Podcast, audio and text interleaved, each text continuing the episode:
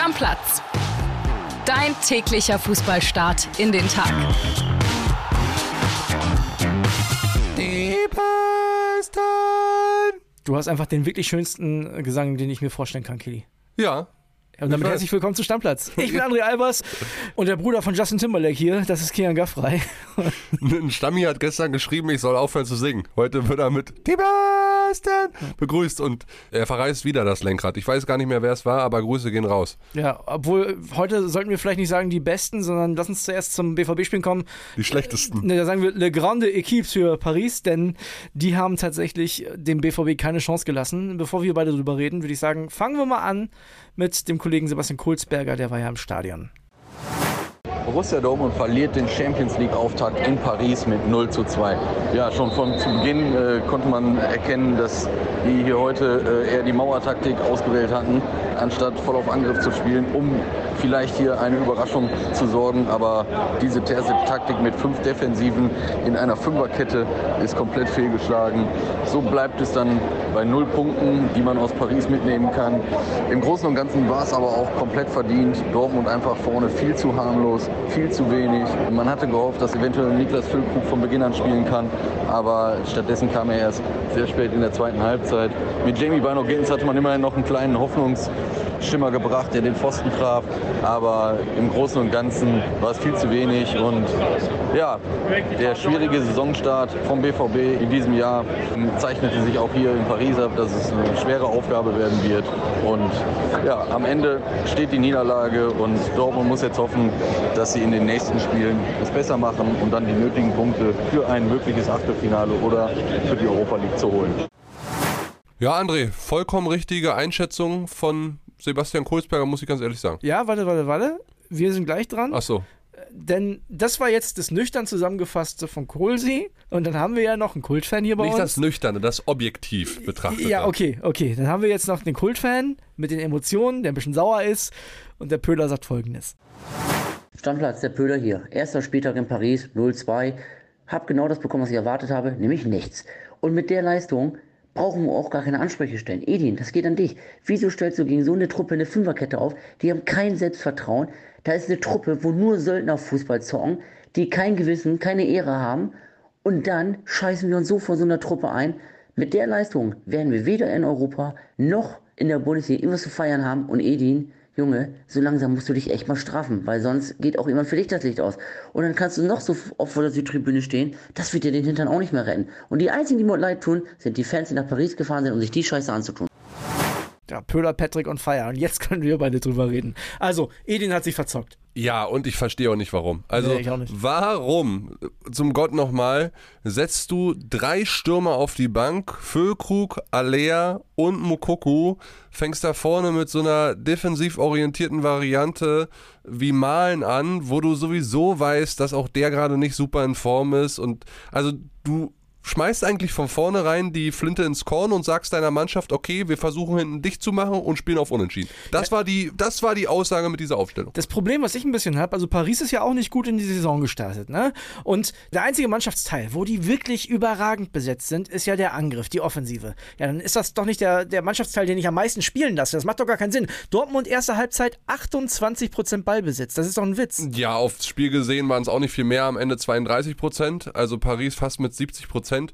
Und du sagst es vollkommen richtig, sie haben sie machen lassen, Ja. sie haben sie spielen lassen. Paris hat fast 700 Pässe gespielt, der BVB hat knapp über 300 Pässe gemacht, also hat Paris doppelt so viele Pässe gespielt.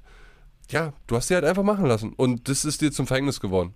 Meiner Meinung nach, aber wir sind natürlich jetzt alle immer schlauer und hinterher sowieso musst du gegen so eine Mannschaft wie Paris auswärts, auch wenn es auswärts ist, ganz anders auftreten, denn die haben auch kein Selbstvertrauen gehabt. Da hättest du wirklich ein paar Stiche setzen müssen, hättest mitspielen müssen. Das ist auch nicht mehr Paris von vor ein, zwei Jahren, darfst du auch nicht vergessen. Also, ja, da, reibt man sich verwundert die Augen. Ich bin sicher, dass viele BVB-Stammis das auch gemacht haben, sich geärgert haben, das glaube ich, und das kann ich auch komplett nachvollziehen. Bin gespannt, wie es für Dortmund jetzt weitergeht. Jetzt kommt Wolfsburg, das ist auch keine leichte Aufgabe momentan. Die sind richtig gut drauf, die Wolfsburger. Und klar, der Vorsichtshalber sage ich es jetzt nochmal, wir können jetzt natürlich wieder diskutieren, liebe BVBler da draußen.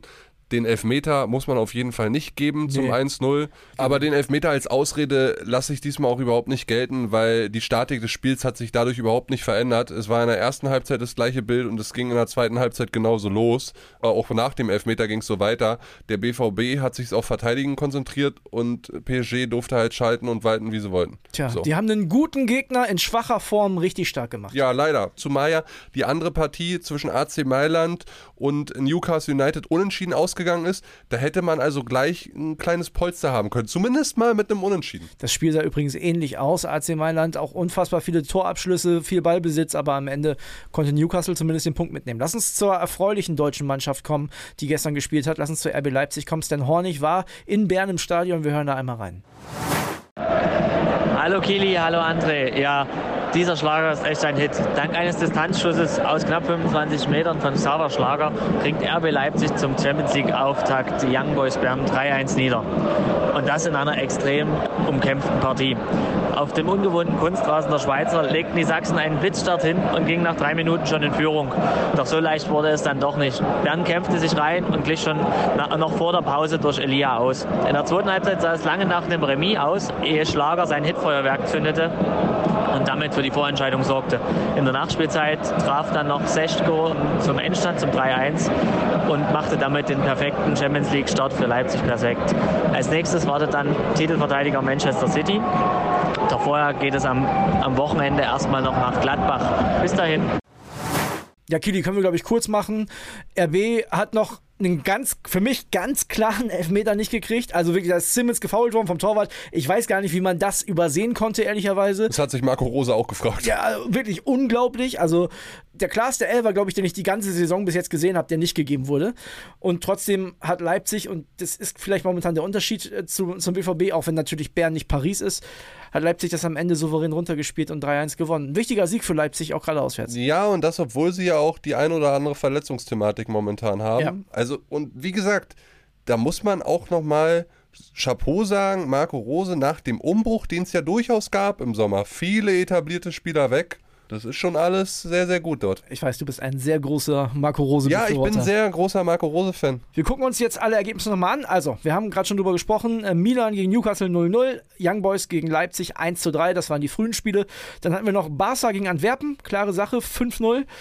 Wir hatten Feyenoord gegen Celtic Glasgow, 2-0 Feyenoord, da gab es zwei rote Karten für Celtic und das, ich fand es so lustig, sorry, aber die Holländer haben jedes Mal, wenn da einer rot gesehen hat, das ganze Stadion mit beiden Händen gewunken. Das war, wirklich wir, haben uns hier, wir haben uns hier total beäppelt. Das war echt geil zu da, sehen. das war Wahnsinn. Dann äh, super spektakulär. Lazio gegen Atletico 1-1. Atletico lange geführt und dann kommt der Torwart von Lazio mit nach vorne und köpft das Ding rein. ja, und direkt abgepfiffen Genau. danach. Also, das war auch völlig wild. Dann gab es einen Dreher. Man City gegen Belgrad. Belgrad zur Halbzeit 1-0 geführt. Da muss man aber ehrlicherweise sagen, da war City auch schon die ganz klar bessere Mannschaft. Am Ende 3-1 für Man City.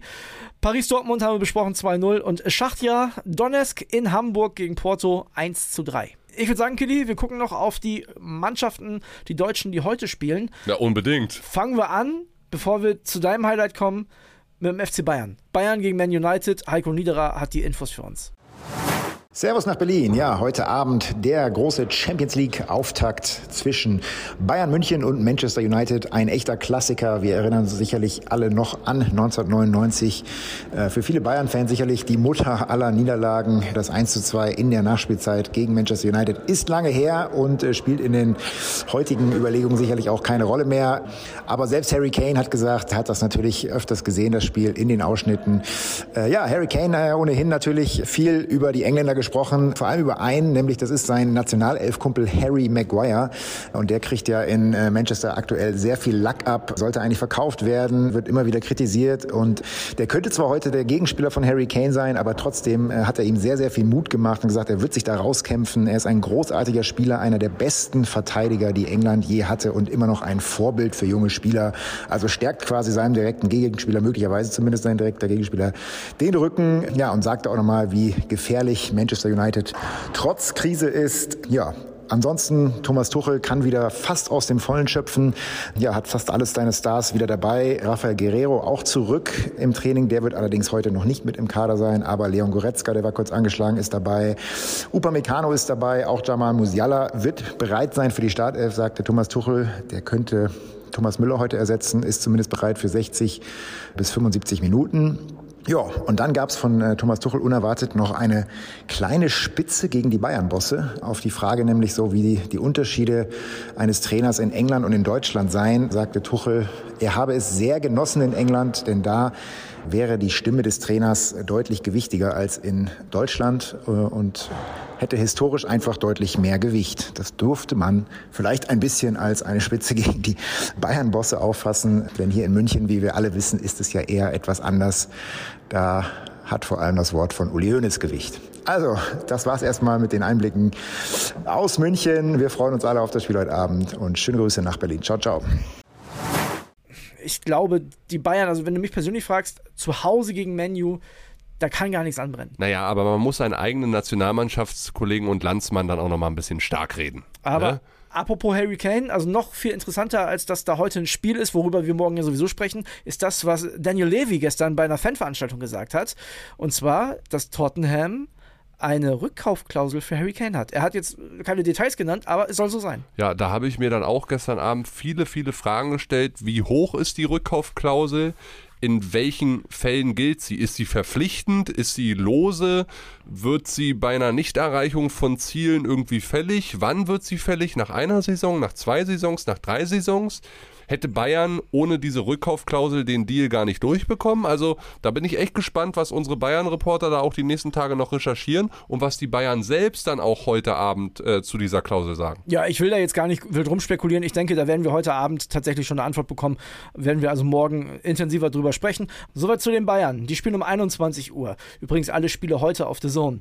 1845, bisschen früher, spielt Real Madrid. Da freue ich mich schon drauf. Die spielen immer super Fußball. Jude Bellingham ist da toll angekommen. Halt die Schnauze.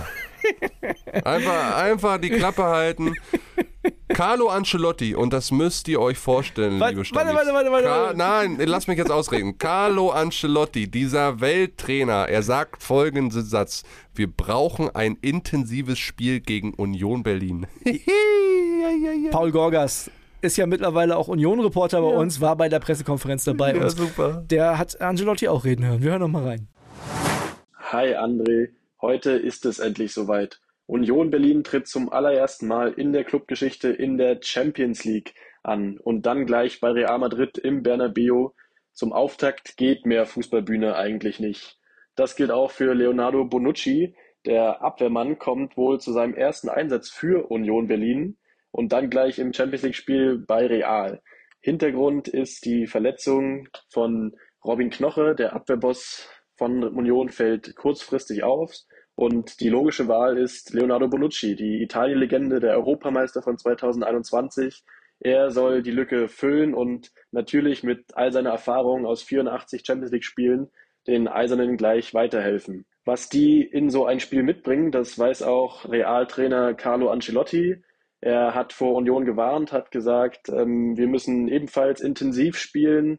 Union ist ein Team, das sehr solide spielt, sehr kompakt spielt. Er konnte sogar mit dem Schlachtruf Eisern Union etwas anfangen, hat gesagt, ja, der Spitzname beschreibt ihre Spielweise sehr gut. Also Real ist gewarnt und Union freut sich auf das königliche Debüt. Ja, der kannte sogar Eisern Union. Kannst ja, du mal sehen. Der hat sich gut vorbereitet und das muss er auch, weil Union kommt da als Kollektiv hin, die haben nichts zu verlieren, die werden dieses Spiel genießen. Ich werde dieses Spiel auch genießen. Es ist so verrückt, wenn mir ich habe gestern so ein Aufwärmbild äh, vom Abschlusstraining aus dem Bernabeu gesehen von meinen Unionern. Wer mir gesagt hätte vor fünf Jahren oder wenn ich selber an dieses Bild vor fünf Jahren gedacht hätte, man hätte mich einweisen lassen müssen. Also das ist ja völlig fernab der Realität und ich freue mich einfach auf diesen Fußballabend mit Union. Und vielleicht passiert ein kleines Wunder und wir nehmen da irgendwas mit. Wäre doch schön. Ja, Hauptsache nicht abgeschossen werden. Ja, du hast mich gestern gefragt, wie ich die Chancen sehe, dass Union mindestens einen Punkt holt.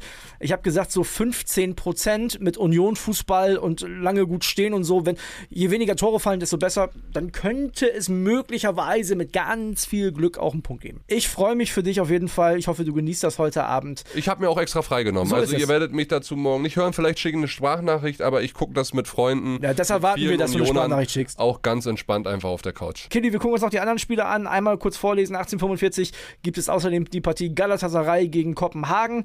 Dann haben wir um 21 Uhr neben den Bayern gegen Menu auch noch Benfica gegen Salzburg, Arsenal gegen Eindhoven, Sevilla gegen Lens. Real Sociedad gegen Inter Mailand und Braga gegen Neapel, das andere Spiel aus der Union-Gruppe. Boah, da muss man aber schon sagen, da war der Champions League Dienstag gestern Abend aber geiler besetzt. Ja, aber dafür haben wir ja zwei schöne deutsche Spiele, die man sich dann gut angucken kann. Das stimmt. Ja, Kili, soweit zur Champions League und ich würde sagen, jetzt sprechen wir über eine Personalie, die sich angebahnt hat und seit gestern ist es so ziemlich klar. Genau, habe muss, Papam sagt man, wenn es einen neuen Papst gibt und ich sage heute, habe muss Nationaltrainer, habe muss Bundestrainer. Genau, Julian Nagelsmann ist es. Der soll Deutschland zur EM führen. Und Kili, wenn du Bock hast, ich habe drei Gründe, warum ausgerechnet Julian Nagelsmann der perfekte Bundestrainer für uns bei der EM ist. Na, auf die drei Gründe bin ich aber wahnsinnig gespannt. Hau raus. Pass auf, Grund 1 ist für mich seine Qualifikation. Julian Nagelsmann hat Leipzig ins Champions League Halbfinale geführt, hat äh, Paris ausgecoacht mit den Bayern und ist flexibel im System. Das heißt also, Nagelsmann der kann das. Ist einer der besten Trainer Deutschlands. Grund Nummer zwei ist die Vertragsdauer. Da werden einige jetzt sagen, boah, nur bis zur EM, weiß ich nicht. Das ist ja eigentlich perfekt. Also ist genauso, wie ich mir das vorstellen würde. Ich sage ja immer bei Abstiegskandidaten zum Beispiel, gibt den Trainer nicht so lange Verträge und noch da. Ey, der hat doch nichts zu verlieren. Das kann der große Vorteil sein für Jörn Nagelsmann. Muss man mal ganz ehrlich sagen. Das ist genau der Punkt, wo man sagt, der kann auf alles scheißen, auf gut Deutsch gesagt, und kann sagen, ich treffe die Entscheidung, die am besten ist, damit ich so weit wie möglich in dem Turnier komme. Also unvorbelastet finde ich perfekt. Und Nummer drei ist der Wille. Ich meine, der verzichtet auf mehrere Millionen Euro, hat sich sicherlich die eine oder andere Prämie reinschreiben lassen. Und der will das unbedingt machen. Der will sich selber empfehlen für die ganz großen Top-Clubs. Der will zeigen, ich kann so eine Mannschaft führen, auch wenn es nicht danach aussieht, dass sie einen großen Titel gewinnt oder weit kommt. Für mich alles Gründe, wo ich sagen würde, Julian Nagelsmann, perfekter Mann für diese Aufgabe. Also man kann diese Entscheidung, Julian Nagelsmann zum Bundestrainer zu machen, jetzt gut oder schlecht finden. Es ist die bestmögliche Option, die es auf dem Markt gibt aktuell. Der sich auch vorstellen kann zu machen, der frei ist, der äh, ja gerade keinen Job hat. Von daher ist es die beste Option. Ich sage auch, Chapeau Julian Nagelsmann vor dieser Entscheidung, weil ist es schon krass, auf so viel Geld zu verzichten. Das muss man dann doch nochmal sich auf der Zunge zergehen lassen, rumsitzen, 20 Millionen verdienen. Jetzt kriegt er vier und sein Vertrag bei den Bayern ist aufgelöst und er unterschreibt ja jetzt erstmal nur bis zu EM. Ja. Was ist denn, wenn das Ding katastrophal schief läuft? Kriegt er dann im Sommer einen neuen Job und verdient ähnliches Geld, was er bis 2026 bei Bayern verdient hätte? Ich glaube nicht. Von daher, also er lässt sich offenbar 16 Millionen einfach mal durch die Lappen gehen. Ne? Also er verdient beim DFB, glaube ich, vier jetzt bis dazu der EM. Man kann sagen, ja, er hat schon genug verdient und so weiter. Aber das ist eine nicht unerhebliche Summe Geld. Von daher finde ich diese Entscheidung schon mal gut. Und ich muss sagen, also Julian Nagelsmann kann total zum Heilsbringer werden. Ich finde diese Tra Vertragskonstellation super bis Perfekt. zum Sommer. Ja. Also für ihn persönlich ist also es könnte nicht besser sein. Und jetzt äh, schreib auf, Micha, steile These von mir. Julian Nagelsmann, wenn der in die EM reingeht, hat er schon einen neuen Verein für danach. Ja, die These ist gar nicht, gar nicht mal so. Ich bin mir sicher, dass er schon mit dem einen oder anderen großen Club gesprochen hat das wird auch mit dazu beigetragen haben, dass er die Aufgabe jetzt wahrnimmt. Ja, und ich glaube auch, dass er und sein Beraterteam Volker Struth und Co. sich ja schon ziemlich sicher sind, beziehungsweise da wahrscheinlich äh, Gespräche schon geführt haben mit potenziellen Vereinen. Wir reden ja immer über Real Madrid, wo Carlo Ancelotti nächsten Sommer aufhört. Ja. Da muss schon was im Busch sein, dass er sich jetzt so sicher ist, nur bis dahin zu unterschreiben. Und du darfst ja noch was nicht vergessen. Wir reden über bis zur EM oder bis nach der EM. Naja, auch danach brauchen wir einen Bundestrainer. Genau, Und wenn das funktioniert. Also genau, wenn das funktioniert, warum soll er denn nicht weiter Bundestrainer sein? Ja. Genauso, wenn das funktioniert und der DFB nicht genug zahlen kann, dann bestimmen halt Angebot und Nachfrage den Markt und dann geht er halt zu Real Madrid oder zu einem anderen europäischen Topclub. Ich kann nichts Negatives sagen zu dieser Personalie, muss ich ehrlich zugeben. Es haben auch ein paar Stammis geschrieben, dass sie es überhaupt nicht verstehen. Sie hätten lieber Louis van Gaal genommen. Ja, aber wir kennen doch alle Louis van Gaal. Der sägt dann erstmal zwei, drei große große Namen ab und dann ist das Geschrei groß, dann regen wir uns wieder auf, dann kriegen wir äh, kein Mannschaftsgefühl da rein in die Truppe. Julian Nagelsmann hat den großen, großen Vorteil, dass er die meisten Spieler in- und auswendig kennt vom FC Bayern München, auch mal gar nicht so lange weg ist von Bayern München. Von daher, ich glaube da schon dran, dass das Potenzial hat und ich finde, es ist die bestmögliche Entscheidung, die man hätte treffen können. Ich erwarte jetzt von Julian Nagelsmann und dann können wir, glaube ich, darauf vielleicht auch den Deckel drauf machen, dass er wirklich ohne Rücksicht auf Verluste die besten Fußballer dieses Landes zusammenbringt. Das ist ein junger Mann, auch jung muss nicht schlecht heißen. Jürgen Klinsmann war Anfang 40 beim Sommermärchen 2006, also das heißt noch lange nicht, dass das nicht funktionieren kann. So, und wir gucken uns das an und machen für heute jetzt erstmal einen Deckel drauf. Bis dann. Ciao, ciao, Leute. Heute Abend wieder geiler Champions League Fußball. Stammplatz. Dein täglicher Fußballstart in den Tag.